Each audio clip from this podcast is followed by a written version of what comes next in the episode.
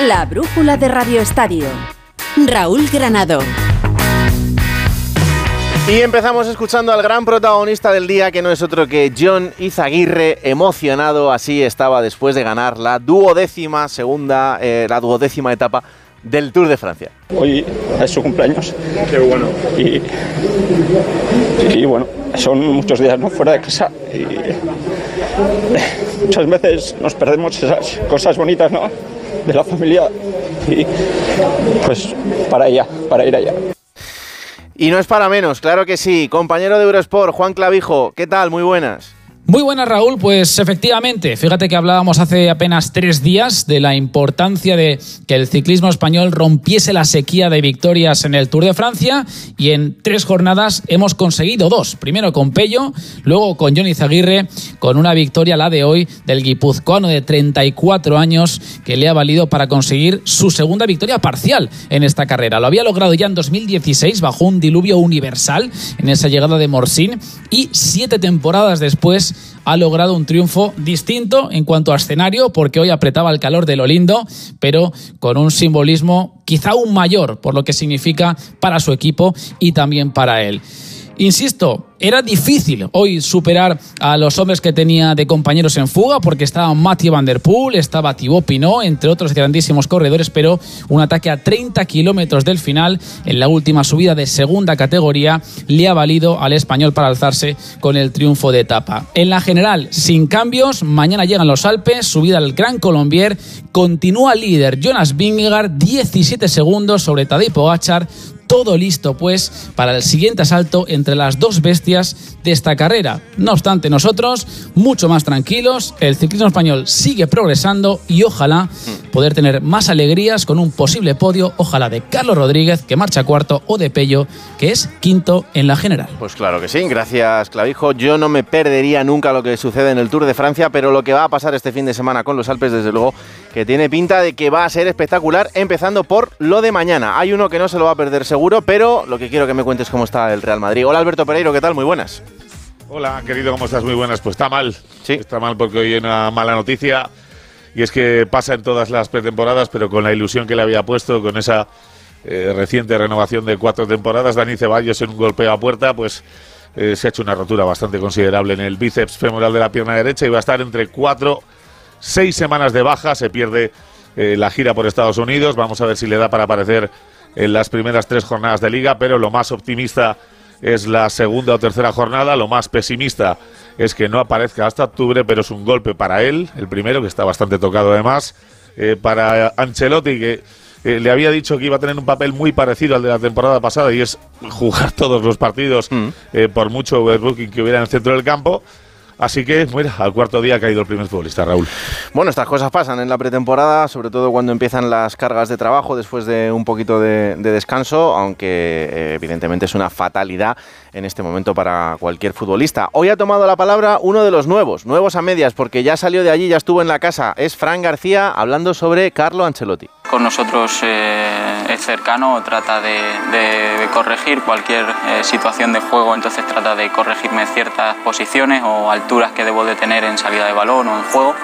Y la verdad que muy bien, tanto por su parte como el cuerpo técnico, la verdad que contento porque al final el mostrar esa cercanía con cada uno de nosotros, sobre todo los nuevos, pues es algo que ayuda mucho.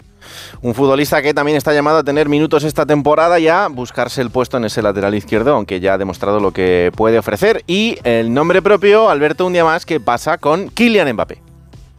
Bueno, pues hoy eh, tranquilidad, eh, bastante eh, trajín y trabajo ha habido en los últimos días, o por lo menos eh, eso depende en el Madrid, que ahora toca esperar, estar asomado detrás de la eh, colina, a ver lo- primero lo que pasa con el inicio de la pretemporada de Kylian en, en Francia, si se sube al avión eh, del viaje a, a Japón, no le va a dar tiempo evidentemente a eh, gestionar ni al Madrid, ni a París, ni al futbolista que aparezca antes de que el Madrid se marche a Los Ángeles, pero bueno, es eh, un día de calma, pero los días de calma y las semanas tranquilas ya sabes que preceden a otras que no lo son tanto y la semana que viene es bastante más clave que esta.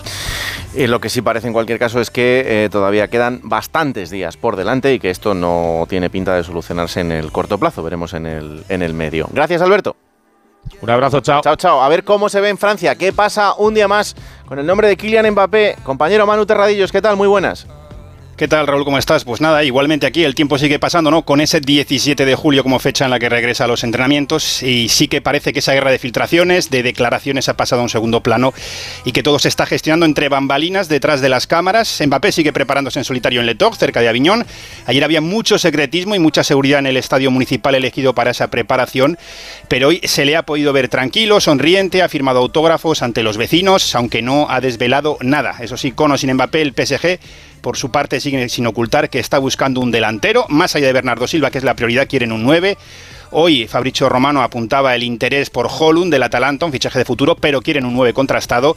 Y sí te puedo decir también que en cuanto a Neymar, el Chelsea ha vuelto a interesarse por la situación del brasileño, pese a estar lesionado. Importante también, Manu, la operación salida para Luis Enrique tiene un montón de jugadores en esa rampa de lanzamiento. Sí, se está empezando ya a plantear como ocurrió eh, la temporada pasada. la creación de ese loft de los cedidos. Paredes seguro que no va a volver, es uno de los últimos que se ha sabido, no cuenta con ellos, además de numerosos jugadores jóvenes. Y el caso de Neymar, yo creo que a Luis Enrique no le importaría tanto tampoco que finalmente saliese el jugador brasileño, aunque ha dicho que no ha hablado con él y que tiene esa entrevista o esa reunión pendiente. Gracias, Manu, un abrazo. Abrazo. Quiero preguntarle a Miguel Látigo Serrano qué cree que tiene que hacer el Real Madrid, sobre todo si se fía de Kylian Mbappé. Hola Látigo, ¿qué tal? Muy buenas. ¿Qué tal Raúl? Buenas tardes. Pues ni yo me fío de Mbappé, ni ningún madridista debería fiarse de Mbappé, ni el presidente del Real Madrid se fía de Mbappé.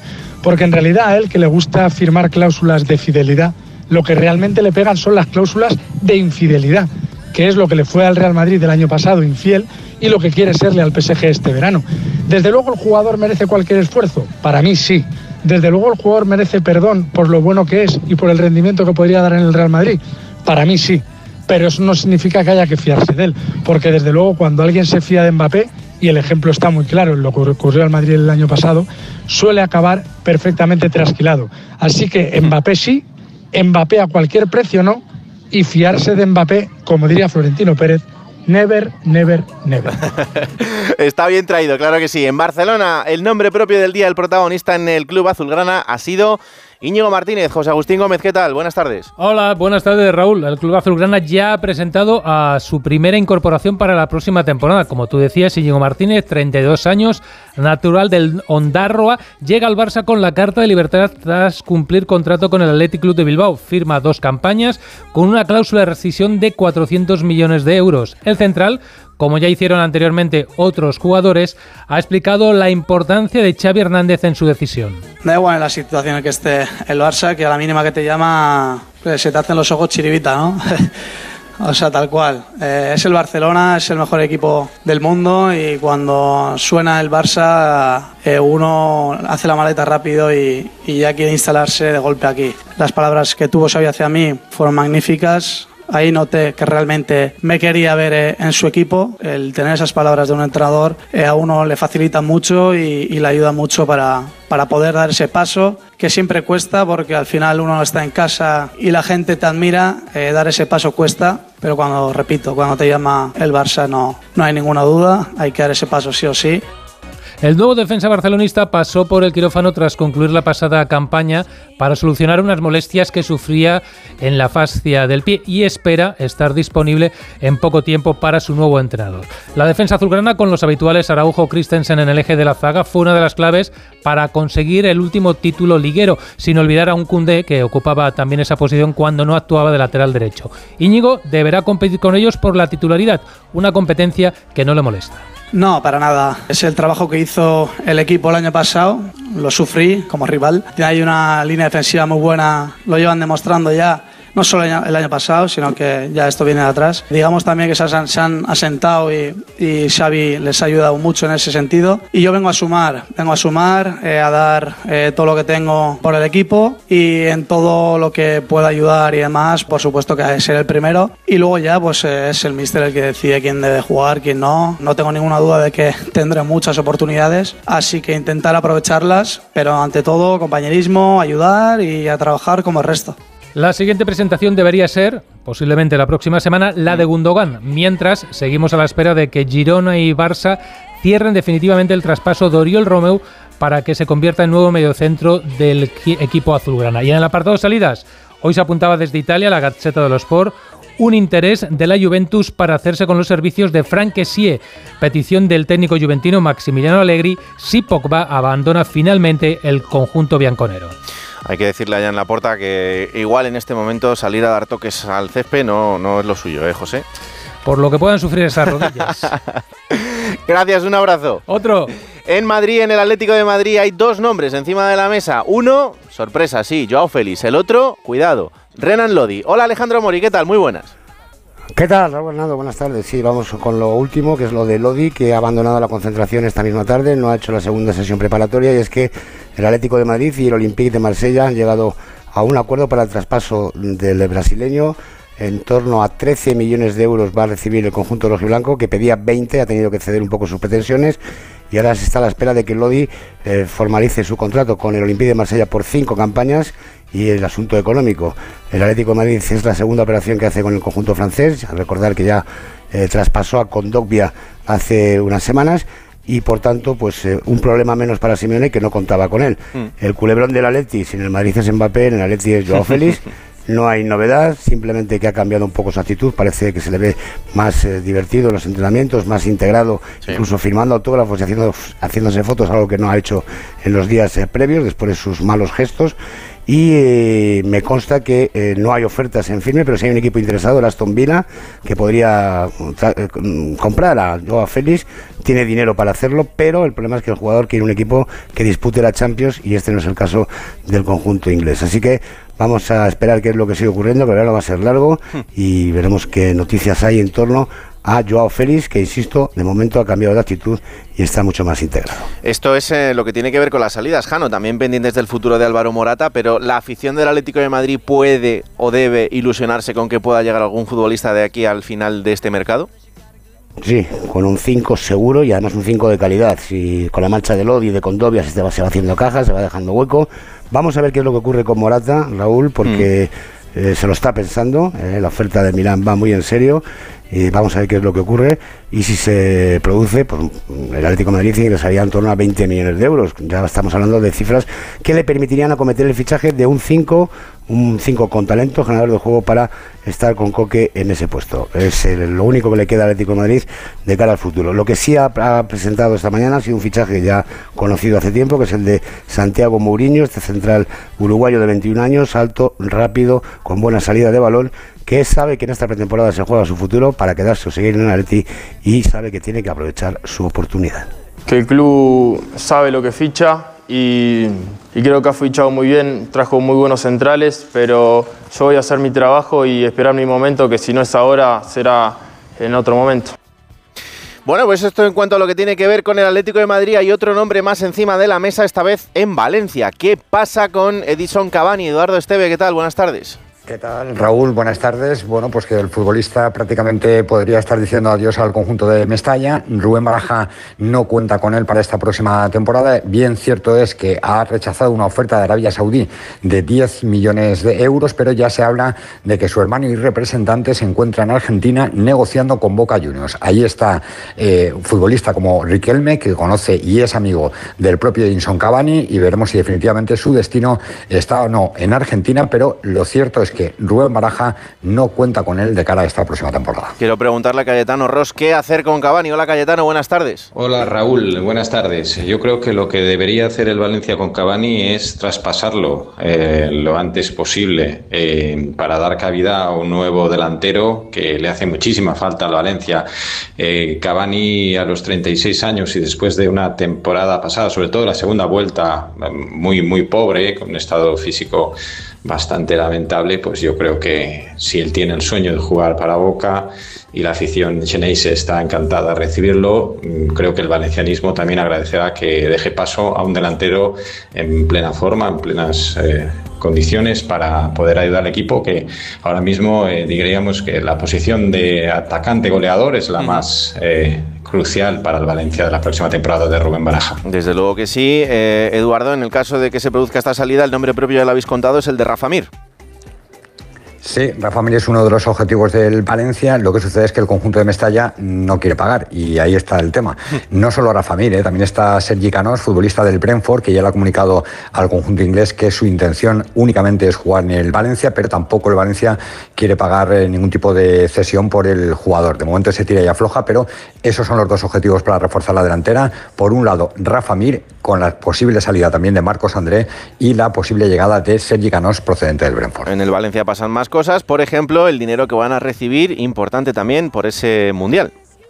Sí, como se dice en Valencia, tota pedra fa pared, lo que viene a significar toda piedra hace pared, y 1,46 millones de euros es lo que el Valencia va a cobrar por sus mundialistas. Esto le sitúa en la sexta posición respecto a los clubes de la Federación Española de Fútbol, respecto a los clubes españoles, pero bueno, 1,46 millones de euros que no le vienen mal al Valencia para aligerar el play financiero y para tener más dinero en caja. Desde luego que no.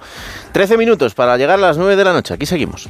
Dos cositas. La primera, no me dejas elegir el taller que yo quiera. La segunda, yo me voy a la mutua. Vente a la mutua y además de elegir el taller que quieras, te bajamos el precio de tus seguros, sea cual sea. Por esta y muchas cosas más, vente a la mutua. Llama al 91 555 5555. 91 555 5555. Condiciones en mutua.es. Necesitamos pasta, mamá. Lo sé. ¡Manos arriba! ¡No se mueva! Nueva temporada. Tiene un talento innato para pringar a todos los que la rodean. ¿Quiénes de los que están aquí se mojarían por ayudarla? La serie de más éxito de los últimos años. ATI. Estreno esta noche a las 11 menos cuarto en Antena 3. La tele abierta. Ya disponible en Atresplay. Alexia Putellas avanza con el balón, se la pasa Sandra Sánchez, la karateca entrega el esférico de un patadón a Carolina Marín, la jugadora desvía el esférico con un revés magistral, el balón vuelve a Putellas, Putellas dispara y gol, gol del deporte femenino español. Juntas con nuestra energía estamos haciendo el terreno de juego más grande. Iberdrola, patrocinador oficial de la selección española de fútbol femenino. Iberdrola, empresa colaboradora con el programa Universo Mujer. Me paso las noches. La brújula de Radio Estadio. Y volverá las ganas de bailar. Aquellas noches locas recorriendo Portugal. No dejaré que vuelvas a extrañar. El nombre propio en el Betis sigue siendo el de Sergio Canales. Hola Carlos Hidalgo, ¿qué tal? Buenas tardes. Sevilla, Carlos Hidalgo. Hablamos de Sergio Canales y esa oferta que viene desde México. Hola Hidalgo, ¿qué tal? Muy buenas. Hola, ¿qué tal? Buenas tardes. ¿Me oyes ahora? Sí, perfectamente, alto y claro. Ahora, ¿Qué pues, pasa con Canales y México? Esa es la pregunta. ¿Se marchará Canales del Betis? Es la pregunta que se hacen los béticos. A día de hoy, según puede informar Onda Cero, el club no descarta que Canales salga al Rayados de Monterrey. Las probabilidades estarían al 50%. Hasta ahora los mexicanos solo habían hablado con el jugador que rechazó la primera oferta. Según medios de México, Canales habría pedido ser el mejor pagado de la Liga, de la Liga Mexicana con 9 millones de euros por temporadas, pero ya incluso Rayados ha hablado con el Real Betis Balompié. No han llegado a ofertar, como se está diciendo, esos 20 millones de euros todavía. Eh, hasta el presidente José Antonio Noriega hoy ha hablado abiertamente del caso Canales en un acto, admitiendo que hay una parte de la negociación en marcha. Así que veremos si convencen a Canales y o al Betis. Esto en el Betis, en el Sevilla, el nombre es el de Mafeo. Sí, en el Sevilla hay overbooking, eh, lo tiene claro Mendilibar, eh, ha dicho que sobran 10 futbolistas y la mayoría son los que han estado cedidos y casi ninguno ha convencido. Janusay, Ronnie López, Agustinson, Oscar Rodríguez, Delaney, bueno, pues eh, aparte de José Ángel Carmona, cuyo traspaso al Sporting de Lisboa se ha truncado, pues de esos, alguno interesa al Mallorca, que quiere hacer un curioso treque, eh, quiere hacer un 3, un 3 por 1. El Sevilla quiere a Mafeo y lo que quiere el club balear es a cambio a Juanlu, canterano, a Óscar Rodríguez, que estuvo hasta, poco, Sí. hasta hace poco cedido en el Celta, y a Rafa Mir.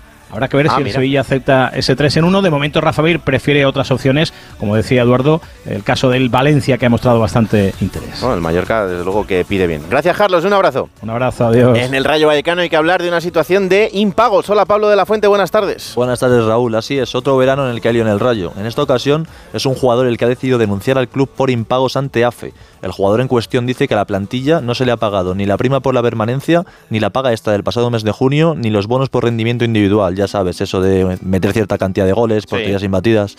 El día 28 se reúne AFE y la Liga en una comisión mixta y el Rayo tiene hasta el 31 para pagar. Si lo hace no habrá mayor problema, pero si siguen sin abonar las cantidades, eh, la cosa se puede poner fea. Pendientes estaremos y no creo que Martín Presa quiera pasar por ahí. En Girona, ¿qué pasa con Oriol Romeu en el día en el que se ha hecho oficial el fichaje de Sabiño Gerard Sanz? Buenas tardes. ¿Qué tal Raúl? Muy buenas. Día frenético y en el Girona a las 10 de la mañana anunciaba el fichaje de Sabio Moreira de Oliveira, conocido como Sabiño, y a primera hora de la tarde ya era presentado. El Girona incorpora al extremo brasileño de 19 años que juega en banda derecha a pierna cambiada y que llega cedido por el Trua francés, que también forma parte del grupo City, aunque esta última temporada ha jugado cedido en el PSV Eindhoven. Un Sabiño que ha sido presentado acompañado del presidente del Figeli y el director deportivo Quique Cárcel y que ha dejado claro las ganas que tenía de jugar en la Liga Española y de hacerlo además a las órdenes de Michel, de quien su amigo Jan Couto le ha hablado maravillas. Porque Girona, projeto, é um sonho de jogar La Liga.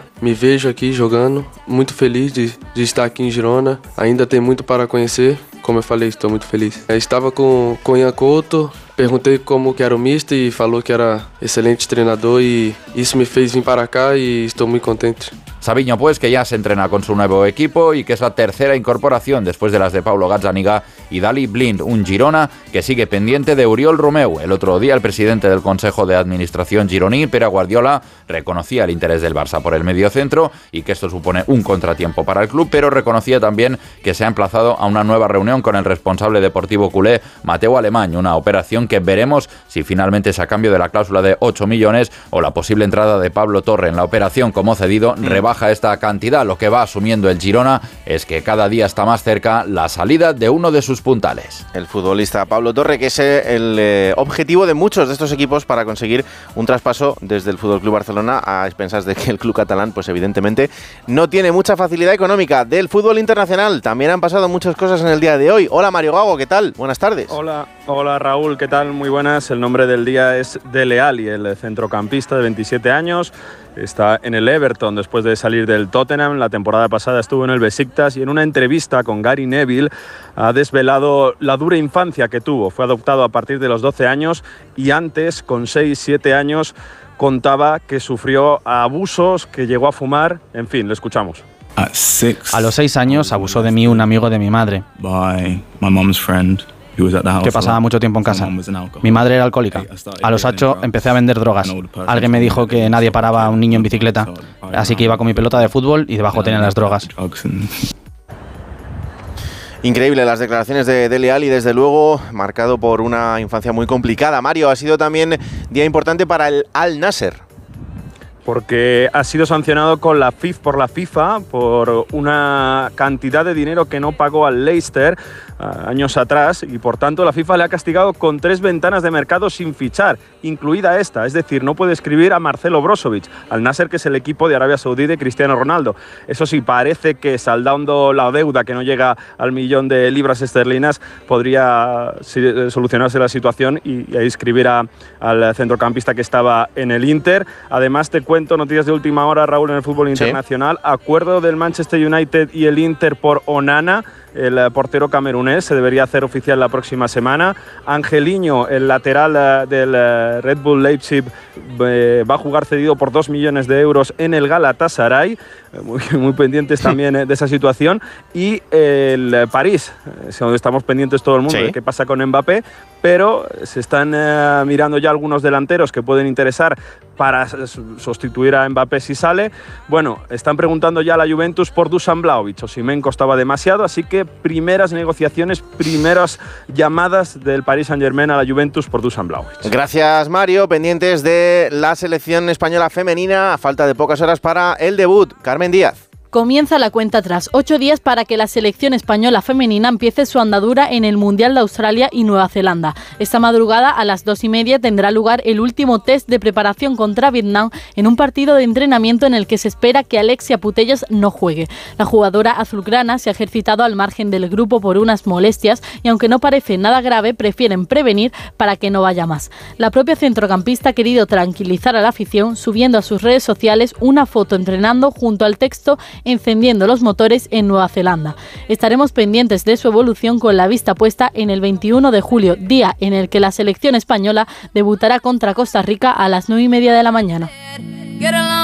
Hablamos también de la selección sub-19 a falta de cuatro minutos para que arranque la semifinal del europeo frente a Italia. Mario Díez, buenas tardes. ¿Qué tal, Raúl? Buenas tardes. Como tú has dicho, a falta de cuatro minutos para que dé comienzo esta segunda semifinal de este europeo sub-19 en Israel entre España e Italia. Una selección española que tan solo ha recibido un gol en contra en este torneo, en el primer partido contra Islandia, y que se enfrentará a Italia en este séptimo partido contra esta selección con un balance favorable de cuatro victorias para España y dos para Italia. El último precedente, el 18 de enero, en un España 1, Italia 0, en un amistoso internacional en el que anotó Víctor Barbera, delantero que hoy juega como titular, delantero del Brujas, ex del Barça B y máximo goleador de este torneo hasta ahora con tres tantos. Otro nombre propio es Iván Fresneda, lateral derecho del Valladolid de 18 años, que se ha interesado el Barça por él y que ha declarado que después del europeo se reunirá con su agente a meditar sobre su futuro. La final sería el domingo a las 9 de la noche, en la que espera Portugal tras vencer a Noruega por 5 a 0. Gracias Mario, hablamos de baloncesto un día más, mercado de fichajes, Albera Ranz. Muy buenas Raúl, y han sido dos en menos de 24 horas y aún queda. Anoche, un minuto antes de las 12, finalizaba el periodo de tanteo del Real Madrid para igualar la oferta blaugrana al ex pívot blanco Willy Hernán Gómez, que firma tres temporadas por el equipo de Roger Grimau, quien por cierto será presentado como coach de la primera plantilla por dos campañas. Y a media tarde de hoy, Unicaja comunicaba que el alero donostiarra Darío Brizuela hacía efectiva la cláusula de rescisión del millón ciento cincuenta mil euros que le libera de un contrato hasta 2026 con los de la Costa del Sol para firmar tres campañas como barcelonista. Y te decía que aún va a haber más producto nacional porque el próximo, atado el hermano mayor, va a ser Juancho Hernán Gómez, si no hay contratiempo, aunque ahí lo dejo, su representante, el de Juancho, es el mismo que el de Nico Mirotic, con el que aún no hay acuerdo para la rescisión del contrato. Anoche sí ejercía tanteo el Juventud, igualando la propuesta de Valencia por el ala yankee Kyle Guy. Retiene pues sus derechos la Peña, que ahora está abierta a escuchar ofertas de traspaso por un jugador con el que no cuenta, pero que interesa a los Taroncha y también a Panathinaikos de Atenas. También en el mercado CB de hoy, el base neoyorquino Troy Kaupain, un trotamundos continental de 27 años con experiencia en Italia, Israel, Alemania y Turquía, firma por UCAM Murcia. El escolta alero dominicano Rigoberto Mendoza, de 31 años, procedente de los capitanes de Ciudad de México, va a Santiago con Obradoiro. Y dos renovaciones. El pívot canario Fran Guerra, que tenía eh, relación contractual el próximo curso con Lenovo Tenerife, amplía de Aurinegro hasta el cierre de la 2025-2026 y con opción a una temporada más. Mientras que prolonga también dos campañas en Thunder Palencia,